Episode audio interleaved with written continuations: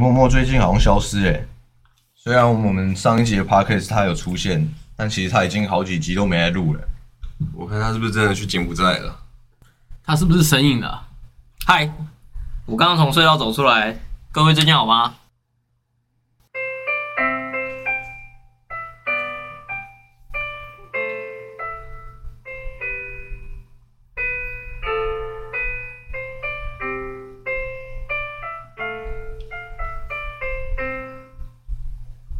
大家好，我们是吃瓜群众，我是默默。我是瓦卡，我是阿凯，花生，好，那就如同我们前面的开头，我其实已经好几集没有来录音了。那有在听我们 p o c k e t 的观众大概也知道，我已经好几集没有出现了。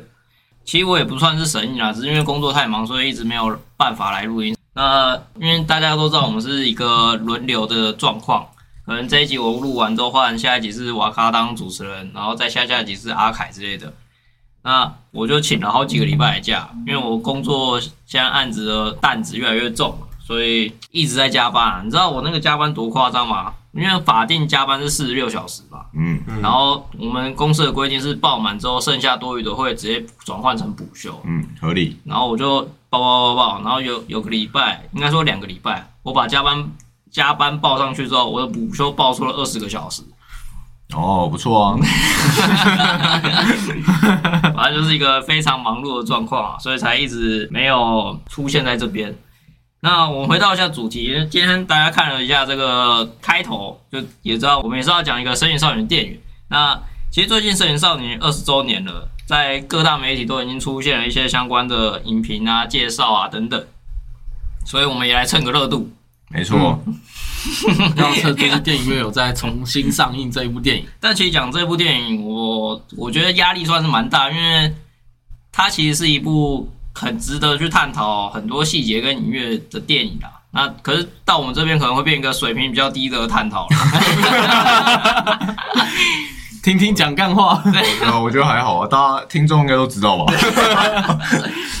好，那其实为什么会讲这个电影的真正原因，还是因为我去看了他的特映会，因为我女朋友抽到他的算是送的票，就有 IG 上有人有活动，然后他抽中奖，然后就哎、要不要去看？工作很忙，还可以跟女朋友看电影，哎、不不来录不来录不来录音嘛对啊，太夸张了啦。没有没有没有，因为每个礼拜都要想主题，我已经请假几个礼拜了，然后想说不行，我该出现来录影，但我又没时间准备。哎、他就说，哎、走啦，去看一下那个《摄影少女》，这样好吗？好，那就来录《摄影少女》好了，哦，这样我同时兼顾了录音、podcast 嗯跟、跟女友培培养感情，这样。对，哦，很会算，没错。时间管理大师。其实这部分也是工作是工作啦，生活还是要顾啦。大家不要像我这么这么的这么的爆肝这样。对啊，其实也顺便分享一个小故事啊，就是我跟我女朋友，因为两个礼几乎是两个礼拜，我早上在睡觉，然后她先出门上班，然后她晚上在睡觉，我才回家洗澡睡觉，就是这种状况的日子，差不多两个礼拜了，所以我就想说。不行啊，再再下去她可能要疯掉了，她可能会开始不开心，所以就有特别卡一个时间点，就当天完全不加班，想办法到先回家跟他吃个饭这样。那也是各位注意一下，工作以外的事情也要照顾好自己的家人啊、情侣等等的状况。没错，讲是这样讲了，但是我们其实都像电影里面小倩一样，早就已经切慢生气给这些工作。没有啊，受不了就辞职啊 对。吧？对啊，这这也是我最近的想法哎、我大不了就做到中秋结束啊。连年终都撑到年终啊，呃，现在的那个长期目标是撑到年终。这边都是长期目标。对，短期目标中秋就是过两天礼拜一就去辞职了没。错。好，那我们就回到我们的故事主轴《身影少女》。那在这一部我就不做太多的故剧情简介，因为我觉得其实大家直接去看是最好的。为什么它能长期霸榜日本的电影第一是有原因的。嗯，被鬼灭之刃干掉了。没错，鬼灭其实也有点时势造英雄了。对，有点傻眼，怎么是被鬼灭？好，回到我们的问题，其实因为前几次大家都有在划，所以就是有些人靠印象来录音，所以我这次有特别要求大家一定要看过一次。真是太夸张了。什么？你才夸张？哎、你你特别说每个人都一定要看，不能划水。我以为你又要来玩 Q&A，害 我超认真看看 里面的细节。你说这个画面有几个鬼，知道吗？然后有几个长得一样的人。然后他是用哪一种药浴啊？我我最我最那个最有自信的就是你一定会出一题，就是白龙的名字，我还特别记了。超难记。好，那白，请问白龙的名字？郑早见琥珀主，没有，他叫塔矢亮。好，那是题外话。那个我们回来，就是大家看完这次《神隐少女》，因为毕竟它是二十周年嘛。那我们距离上次看，可能最早以前看是在呃，它十呃，它五周年或者是六周年那时候吧，大约。那我想问一下大家，对于这次重新复习《神隐少女》有什么想法其实呢，《神隐少女》这一部戏我根本没看过，啊？你根本没看过？对，只是刚刚大家都在讲的时候，我刻意不讲，我想说留给大家，就是对，就是其实《神隐少女》这部戏，其实在我的人生之中有看过片段，但就是没有把它完整的看过一部，也有可能是幼年的时候。呃，看某些画面的时候会觉得有点恐怖，像是他爸爸妈妈在吃那个东西，然后被痛痛扁呐、呃我记得就是之前那个游戏王你也说游戏王的怪兽很恐怖，啊，有可能吧。小时候对于某些画风就行，但柯南的那个杀人我就可以，好不好？这蛮奇怪的。所以，所以当你说要看《神隐少女》的时候，我那时候还在想说，《神隐少女》，嗯，你是要讲我们总统吗？我没有，没事，OK，没有被 Q 到，好，很好，很好，很好。谢谢。OK，然后《摄影少女》的时候，就大概知道她是宫崎骏的作品。那其实宫崎骏的作品，其实我也不是特别的熟。那这个可能等下放到之后有空再讲。因为你比较喜欢，嗯，新海诚，对。哦我们这边分三派。OK，三派的好，好，然后所以今天呢，就是我在思考，就是今天到下午的时候，我就突然就起身了，从床上起身，然后就想着，既然《神隐少女》现在就重映了，我何不如就马上行动，我就马上那个骑着共享车，对，去西门町电影院看了，啊，就在刚刚看看回来。你真的去电影院看？对，我刚刚马上就去电影院看了。哇。那你为什么不揪我？我也想去、哦，我想说，因为我那时候 我下午在调我有下午在调那个 Friday 的时候，然后刚好看到有人在看，我？我想说，哦，原来是你哦，我我先把它点开来，然后好跳着我看，我就想说不行啊，那个人一定在看，我想说那应该是我们群群里面人在看嘛，那。我想说不要打扰他的心情好，然后试想一下，又想说我现在有钱的，不要再看盗版这种东西，我说马上就直接，反正也不知道。不是我说我说我说，因为 Friday 是说网络对上的哦不能再看起来了，因为它 Friday 会影响到嘛，一个装置就只能看一个嘛，所以我后来就想说，那就直接看电影了。那毕竟《神女神隐少女》这一部戏在大家都是很经典，那它在二零零一年那时候上映的时候，我们是一个不可能自己去看电影的状态下，就就在顶多啊，就是家人去带，但是。这种经典电影就想说，那干脆有现在有钱就花个钱去电影院看，来重温一下这感动。那其实电影院的人其实真的还蛮多的，这是题外话。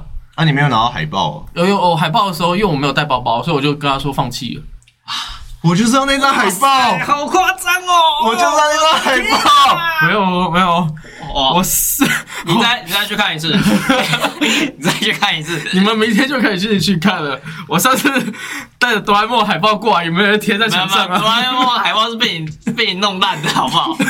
你不要好好把它珍藏起来。没有，因为其实海报真的很难带回来。我那时候在想说，为什么他不出明信片啊？那说明信片就有收藏价值，海报才赞海报也有收藏价值哦，没关系啊，我的自己花天钱看啦，支持一下宫崎骏。让大家知道我们的水平有多低了。哎、我告诉你，我以前看电影都吃爆米花的。我今天特别为了这部电影买热狗，跟我们狗屁事哦！玩一个高尚的没有人在意，好不好？好吧，阿凯，你讲完了没？他还没，他还没看他的心得啊，他只是说去电影院看电影的故事而已。我的天，我已经快受不了了。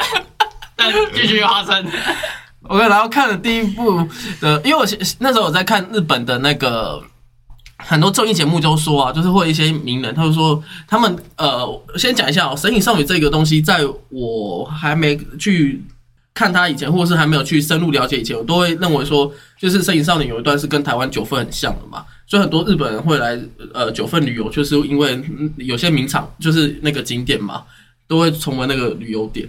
然后那个时候，所以我然后他们就会，所以你当天又跑去九份，没有 没有没有看跑完电影又。跑去九份，然后我就想说，他们都会觉得很感动，所以我要亲亲自去电影院看嘛。可是实际上看下来，我看下来的结果，其实我必须说没有我想象中的那么的感人，就是他的感动的程度可能比较算是嗯那轻比较淡的轻描淡写，他主要是很 follow 在故事里面。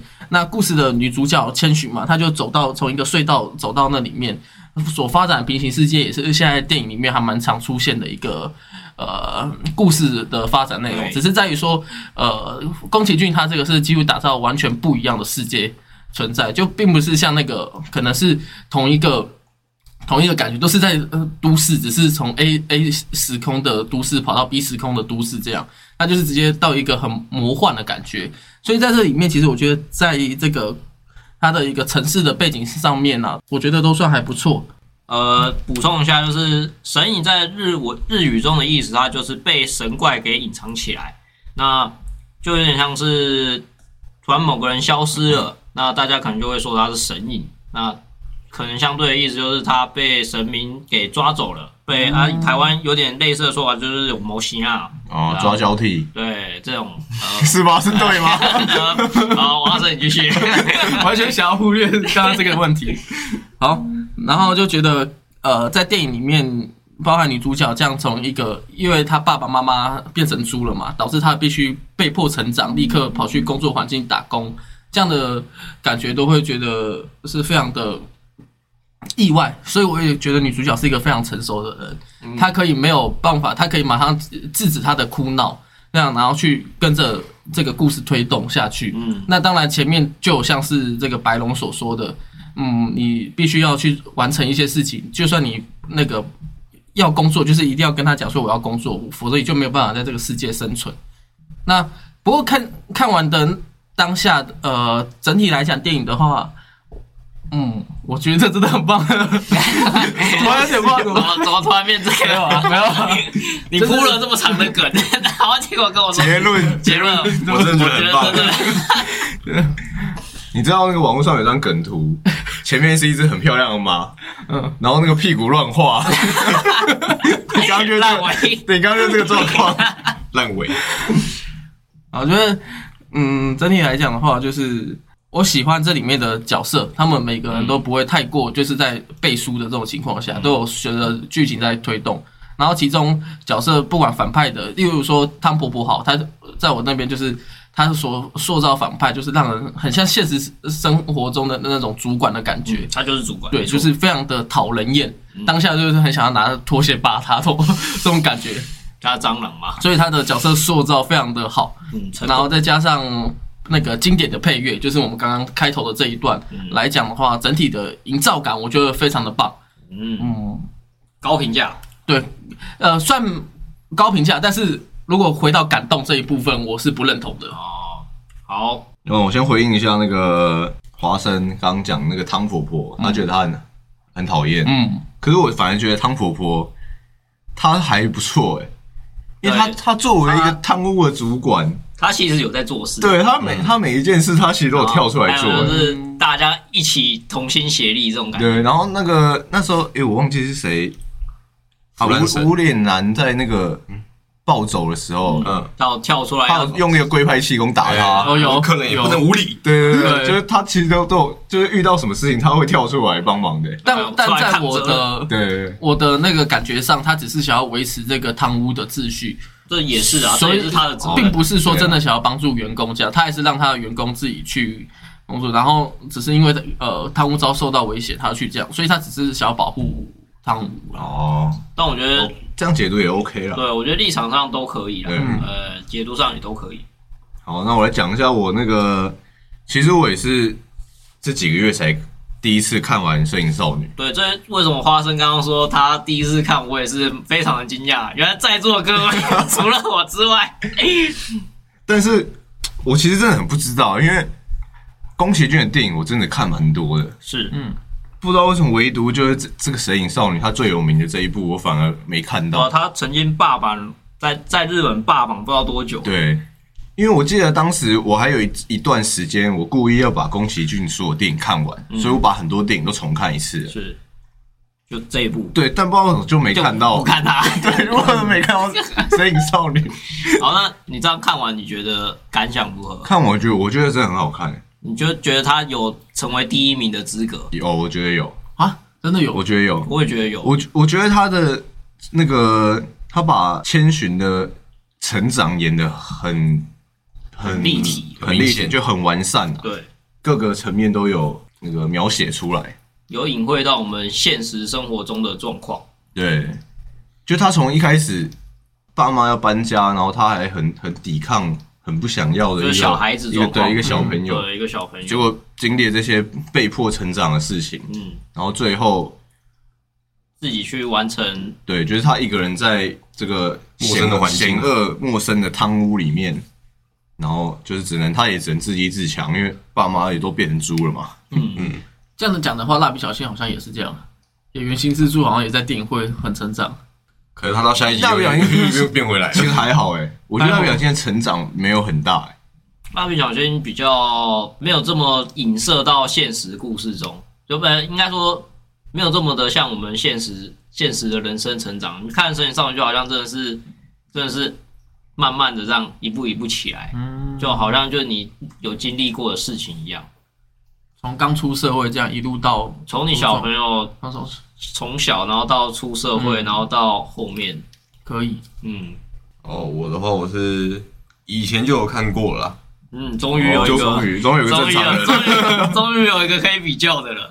不过因为我是从国中、高中，然后有时候电视转到，然后就时不时会看一下。嗯，对，所以我的印象跟我这这次去看的时候，觉得没有差到太多。哦，对对你你自己来说，那个印象其实，那你有比较感动吗？或者是觉得哪边比较其实有感触？没有到有感动，然后就是可能一些比较没那么重要的画面，然后可能想起来了？有想起来。哦，对，就又回顾了整个故事，然后都整个画面都清新了起起来，没错，大概又可以再撑二十年了。等到四十周年四再十周年，四十周年的时候我再回去看一次。四十周年那张海报，你最好是给我带回来。四十周年究竟还有海报这个东西吗？应该会有啦。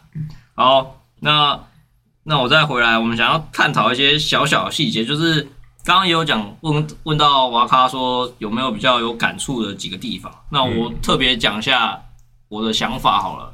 我最有感触的，呃，先不要讲好笑的啊，我先讲比较真实的，就是在千寻被白龙带去看他爸妈的时候，他不是后来在那边蹲着吃饭团嘛？嗯，然后后来吃着吃着就哭了嘛。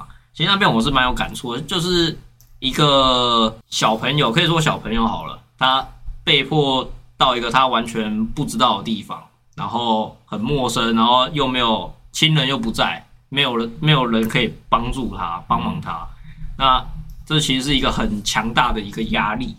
那旁边那个时候却有个算是朋友好了，等等，愿意帮助他伸出援手的，但是确实是一个，他是一个泪崩的点，没错，在那个画面当下确实是一个泪崩的点。我觉得这边是一个蛮有感触，它可以解释成两个方向，第一个就是因为就突然全部都变了嘛，然后第二个是还有人愿意来帮助他，嗯，所以我看到那边是蛮有深处的。还是那个他发现那个饭团里面其实没有料，这就是好笑的地方，是吧？全部都是白饭，连颗梅子都不给我。你是在说我跟在家里面没有的时候都吃鲑鱼卵。那既然都讲到好笑的地方，我也讲一个好笑的地方，好，就是也是《深夜少女》因为太有名了，大家也会出一些好笑的梗图。那我刚刚前面讲那个白龙找回了名字，然后最后变塔矢亮，那也是其中一个网络梗图。嗯，那其中还有一个梗图是在故事最一开始千寻要消失的时候，白龙不是先喂了他一颗丸，那个算是小药丸，嗯，然后他就恢复正常嘛。对，那我在网络上看到一个很好笑，我自己觉得很好笑的梗图啊，就是白龙的脸变成海贼王的那个小丑八旗，然后拿着那个那个药丸，然后说：“请你吃八旗炮弹啊！” 我觉得蛮好笑的。那那一幕也是蛮多梗图的。嗯所以我那时候在看重新看的时候，我看到那一幕，我就只想到那个小丑八旗。跟跟我们之前在看那个《冰雪奇缘》的时候，哦那个 Elsa 在唱歌，就会想到台语版。对 对。好，那我我有一个感触深的部分，可是我这在看的当下，我会呃，在是以无脸男这个角色的身份的视角来去看的话，我觉得感触比较深的是，就是呃，千寻他一直没有放弃无脸男，因为无脸男他中间因为自己的欲望嘛，嗯，他一直吃东西，然后到最后还吃了人，就整个把汤屋闹闹一遍，对。所以其实大家都对他很反感，但是呃，千寻女主角愿意帮助他，嗯，应该也说千寻他是一个非常善良的人，包含他前面他那个让他进来贪污的这一部分，然后一路到他最后大闹以后，然后要去车站搭车的时候，走下去的那一瞬间，然后他还还叫着那个呃他的叫无脸男过来。叫威廉来过来搭着那那艘船一路、呃、过来，嗯，然后这当下的事，我会觉得用无脸男视角来看的话，他是一个嗯感触的部分，就会觉得说你在对。挑衅我，是吧？不要就大家说我我已经闹成这样了，对不对？然后你还愿意这样一直嗯让我跟着你去一起搭着车，然后去寻找呃另外一个钱婆婆，应该说钱婆婆婆，以无脸男的视角来说，千寻是一个愿意对他伸出援手的人，嗯，而且不会放弃他的人。倒没有说到不愿意放弃，但是是愿意给予关怀的。哦，，对，甚至千寻也可以完全点破，他觉得无脸男不应该在汤，他应该离开汤屋才会变得好，不然在那个汤屋其实就是在影射一个算是色情产业或者是那种、呃、欲望的地方。，对，那以台湾来讲，大概就是那种八大行业那种地方。对我们简单一个比喻，其实这也算是我有点小小的亲身经历。但我我如果是一个我在还没接触这些八浪行业的时候，其实我对这些东西不了解。可是，一进去之后，你就会变得被那些东西给迷惑了。所以，像是钱啊、色啊等等，都在那些那个区域里面。那如果你没办法正确你的道路的话，你确实会被那些东西给迷惑。那当你离开那个场所之后，你就可以恢复正常。这有点就像一个哦无脸男的这个状况，哦对，讲到他在进去之前什么都不知道，他一进去之后却却变得就是把自己当凯子啊，然后然后花钱就可以得到大家的宠爱或者是什么的。因为进去以后，他因为可以得到钱的能力嘛，所以他那时候想要给千寻一一大堆钱，他认为说这个地方就是这个东西是最有价值，所以每个人都对他阿谀奉承。嗯，可是他给他千寻的时候，一一一捧钱的时候给他的时候，他千寻完全说他不要，他现在的任务不是这个，所以所以当下的那一瞬间，让无脸男又又更加成长。他也不算成长，他当下有崩溃嘛，就是说为什么我给你这样的钱你不要，为什么大家都要，就只有你不要？但是这就是一个要成长的环境，就是要从这里面跳脱出来的一个感觉啊，就是比较有感受的地方。那你既然那么喜欢无脸男，你来模仿一下他讲话。对对对，最好是这样。我我学一次，我学一次，呃，也不是吧不是吧？他要他要再高亢一点，他是啊，真的啊，是不是你你会去看？你是你是那个和珅吧？没有啦，他他讲话就是这样啊。好，不然换瓦康来，不要说这这么丢脸的事情，我真的说不太出来。他讲话真的是这样啊。呃，我觉得我们不要再亵渎无脸男了，不然到时候无脸男粉丝会抗议。然后回到我们的话题，呃，阿凯有什么感触吗？我我有一个比较特别的点，就是因为大家都会说宫崎宫崎骏的动画通常都是久石让帮他作曲的，嗯，那大家就会说他们两个其实很搭配。其实我我没有很深刻的感觉出来，但是我在看《神隐少女》的时候，有一个片段，我觉得真真的有那个就是后面的配乐真的有很强力的搭到前面的剧情。哦，就是在千寻要走下那个，就刚刚开始，白龙把他救救走，然后他说他要先离开了，然后他叫他自己走那个楼梯下去，哦找那个放手的那个地方。，对，找找那个什么什么爷爷？呃锅炉爷爷。那边那边他然后他走那个很可怕的楼梯下去，那边我觉得我就有感觉到，哦，他那边的背景音乐是刚好就是一个好像有点小心翼翼的音乐，嗯，然后那时候我就感觉到说，哦，原来搭到。对他们的那个天衣无缝的配合的那个感觉，嗯，对，那这是一点。然后我比较深深刻、比较有趣的点是，我看到那个他们后来搭列车去找钱婆婆的时候，是一个路灯跳出来带帮他们带路，对。我觉得那个设定蛮可爱的。哦，我其实我第一次看也觉得那个设定蛮蛮蛮酷炫的，对，然后就还看到那个路灯还会停下来等他们这样。嗯，然后跳两下，然后停下来。对对对，我们看到那个皮克斯皮克斯那个。然后他最后就是跳回去变成一盏正常的灯，嗯就还还蛮蛮好玩的。就是魔法世界。对对对对那那个千寻他们离开的时候，他不是还要跟他挥手？对对对对啊，对对啊，对啊。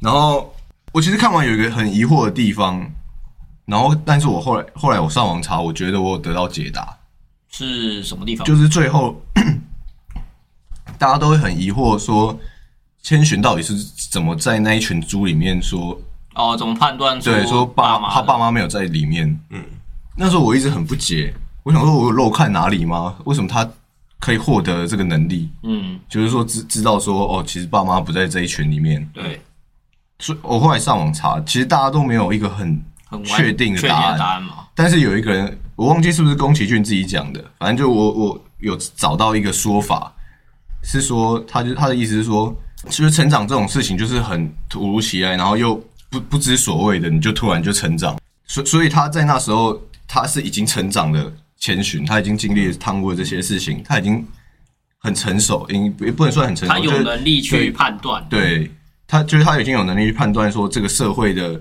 险恶，这些社会有可能的阴谋或陷阱，所以他在那时候就可以做出这样的决断。嗯，他可以判断出对，虽虽虽然。说他也没有很用剧情的，比如某个部分说哦，因为这边得搭到这个剧情，对，但是我觉得这个解释我是买单的，哦，我觉得很这个这个解释我也是买单。对，很就是很很合理，因为它本来就是一个成长的故事。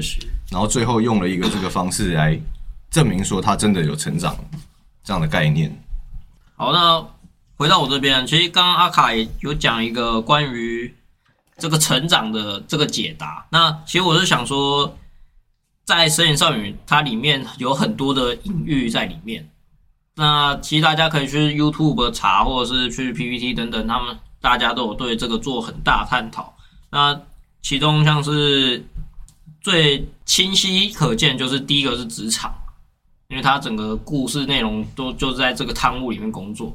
那第二个就是关于那个贪污的背后背景设定。那根据宫崎骏他的说法，就是以一个他们日本那时候最能诉说这个社会就是风俗行业。那其实贪污这个东西，大家去看一些资料的话，大概也知道这个设定就是在讲风俗业了。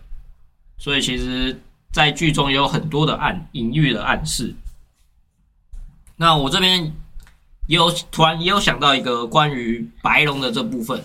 那其实，在大家都最后有看到白龙是放手让千寻回去，然后叫他不要回头。那大家对于这个部分，我想我想先了解一下大家对于这个放手白龙到底是最后会回到现世还是不会，大家的看法。那我自己已经有一个答案。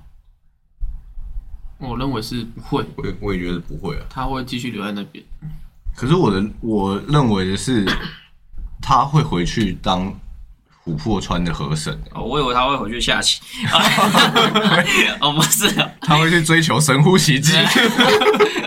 走出去的那一瞬间，所以你认为他会回去吗？对，啊，我这边的认为，我这边的看法其实跟花生还有瓦卡一样是不会。那其实原因是有两个，第一个是我们有看到那个真正的河神最后在被清理这些河屋之后，它也是一有点类似一条龙的形形状，嗯然后就这样冲出门，冲出窗户，然后回家了。嗯，那但是琥珀不应该说白龙它的那条河已经被淹没了。啊，对，所以它没有地方回去了。那我要改我的答案。好，草博请改字卡。对，我忘记这个设定了。对，所以那个时候他的放手还包含不要回头的意思，其实我觉得有很强烈的暗示在里面。嗯，有道理。嗯，这是我的小小的觉得有在里面的隐喻。那其他隐喻其实大在各大的平台上面大家都有探讨，可以去做了解。那各位有没有想要聊的话题？其实我觉得隐喻那时候我在看的时候，我觉得无脸男的那个隐喻我是最就是不不用多做思考，嗯。一一看就有感觉到说，哦，他用无脸男在隐喻这些，就是有关于欲望啊，或是就是他他很寂寞，可是他用了不对的方式，哦，比如说他变一堆变出一堆钱的那一种，就这部分我觉得是算比较明显的。我那时候一看的时候就看出来了，就有点像社会中有一个，嗯，就他有他他有点像很成功，就是呃，可能他在社会上很有欲望，很很有很有名声，很有地位，然后对，可是他有这个点没没有没有中心思想，他的心灵是对缺乏的，空虚的，然后很容易被带偏嗯的那个感觉。我觉得那个是我看到，就是我看的时候，我觉得最明显的一个隐喻。嗯我觉得有一个比较浅的隐喻是，他们坐火车去钱婆婆的这一段路程，嗯，其实这段路程是一个道歉之旅，你说无脸男对千寻的道歉，不是千寻要去帮白龙。白龙道歉，哦对。他他要还那个，印章，对对对，我觉得这是在我不知道他有没有在隐喻了，但是我觉得就是他他这个道歉之旅让我看了觉得心情很平静，嗯就是他前往道歉，然后他他知他们知道自己是错的，然后要就是他们知道要去好好道歉这样的一个概念嘛。那其实这边我补充一下，我不知道是在哪边有看到类似的说法。那好像在那个时候，那个文字上是这样叙述的，是说宫崎骏觉得整段就全全剧的最高潮就是在这个火车，嗯，虽然看似很平静，然后又有点漫长，但它就是让观众们可以去开始回想故事前面到底也发生了什么。他说，他认为整出剧的最高潮反而是在这个最安静的火车之旅。嗯，我觉得这个说法合理。嗯，嗯可以。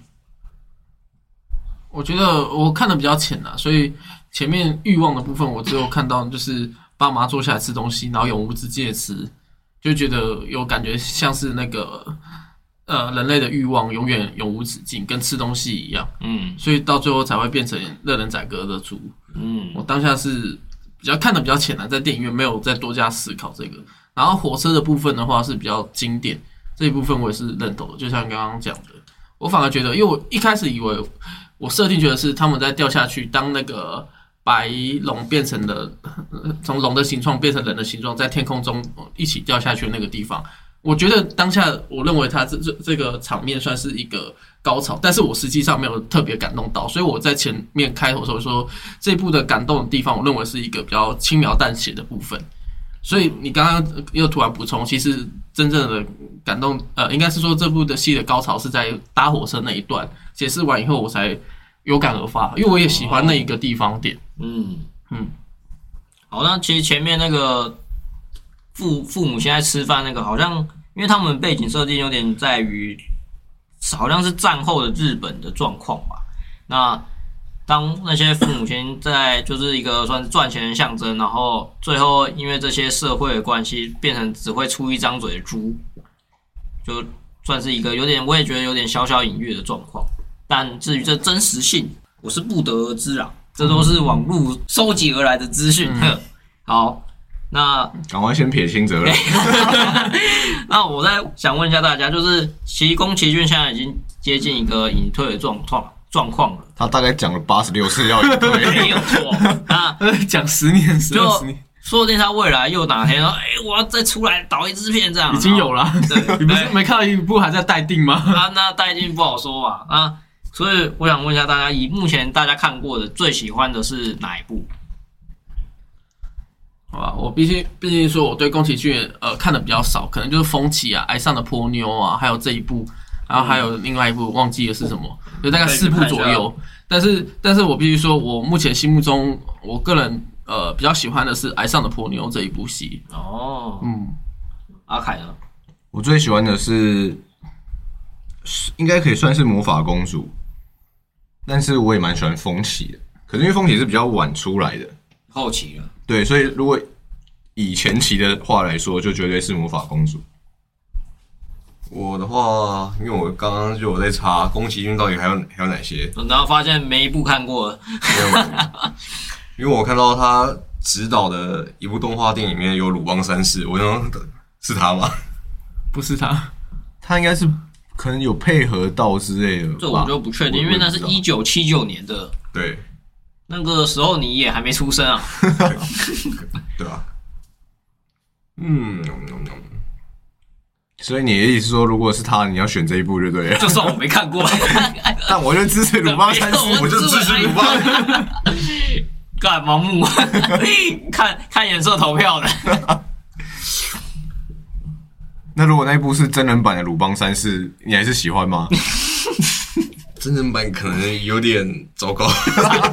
惨遭三次元，惨遭真人版。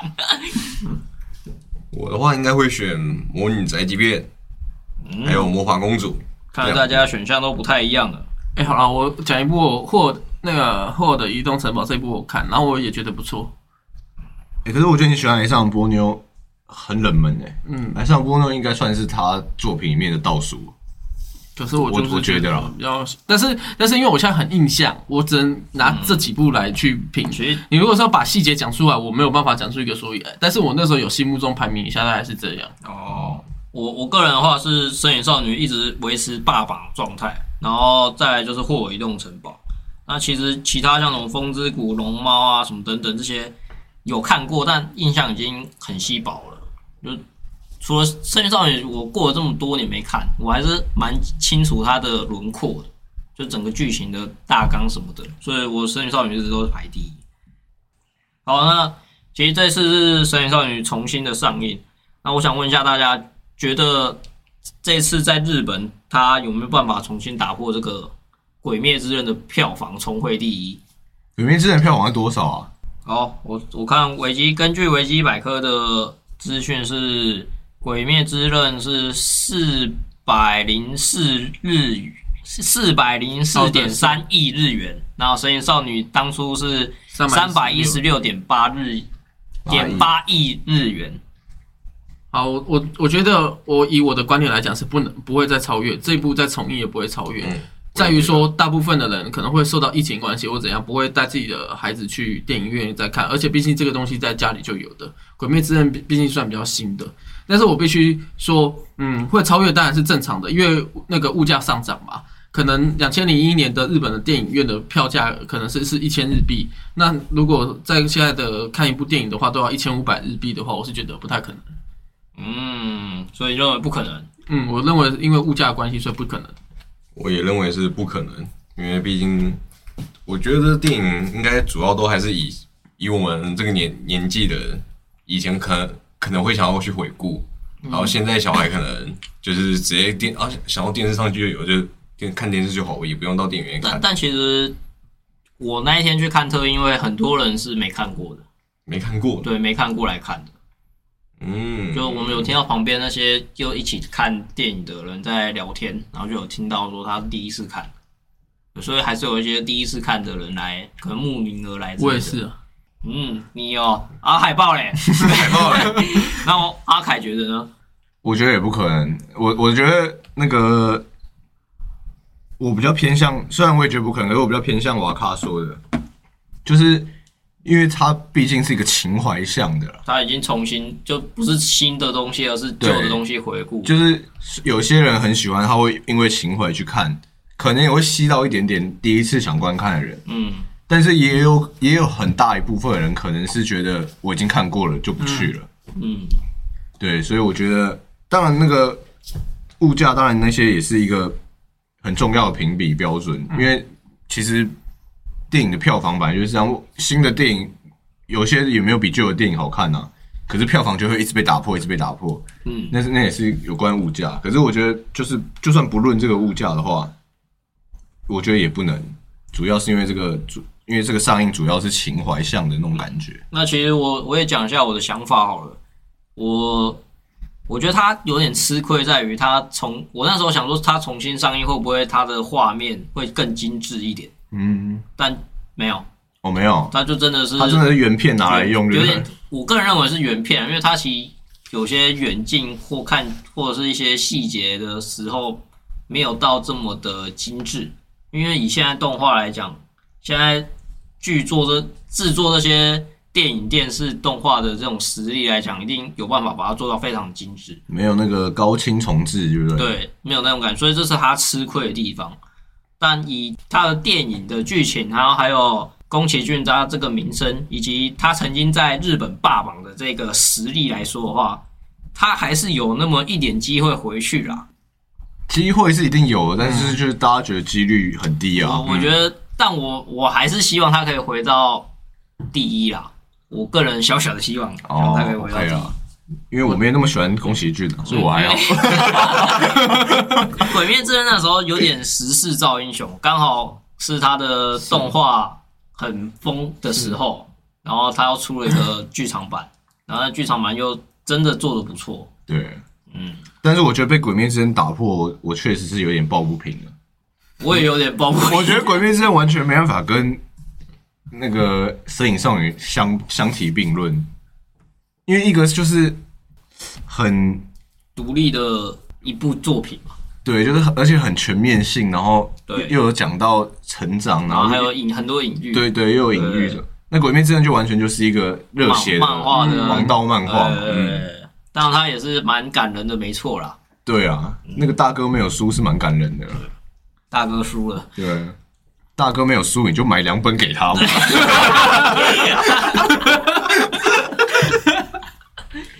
为什么搞那么复杂呢？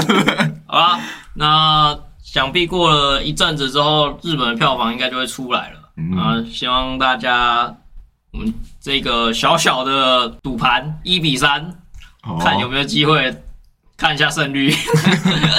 完蛋了，我怎么败败率这么高？好，那如果大家喜欢我们的频道，请按赞支持我们，然后也可以去 IG 帮我们分享一些我们的贴文。那大家下次见，拜拜。拜拜。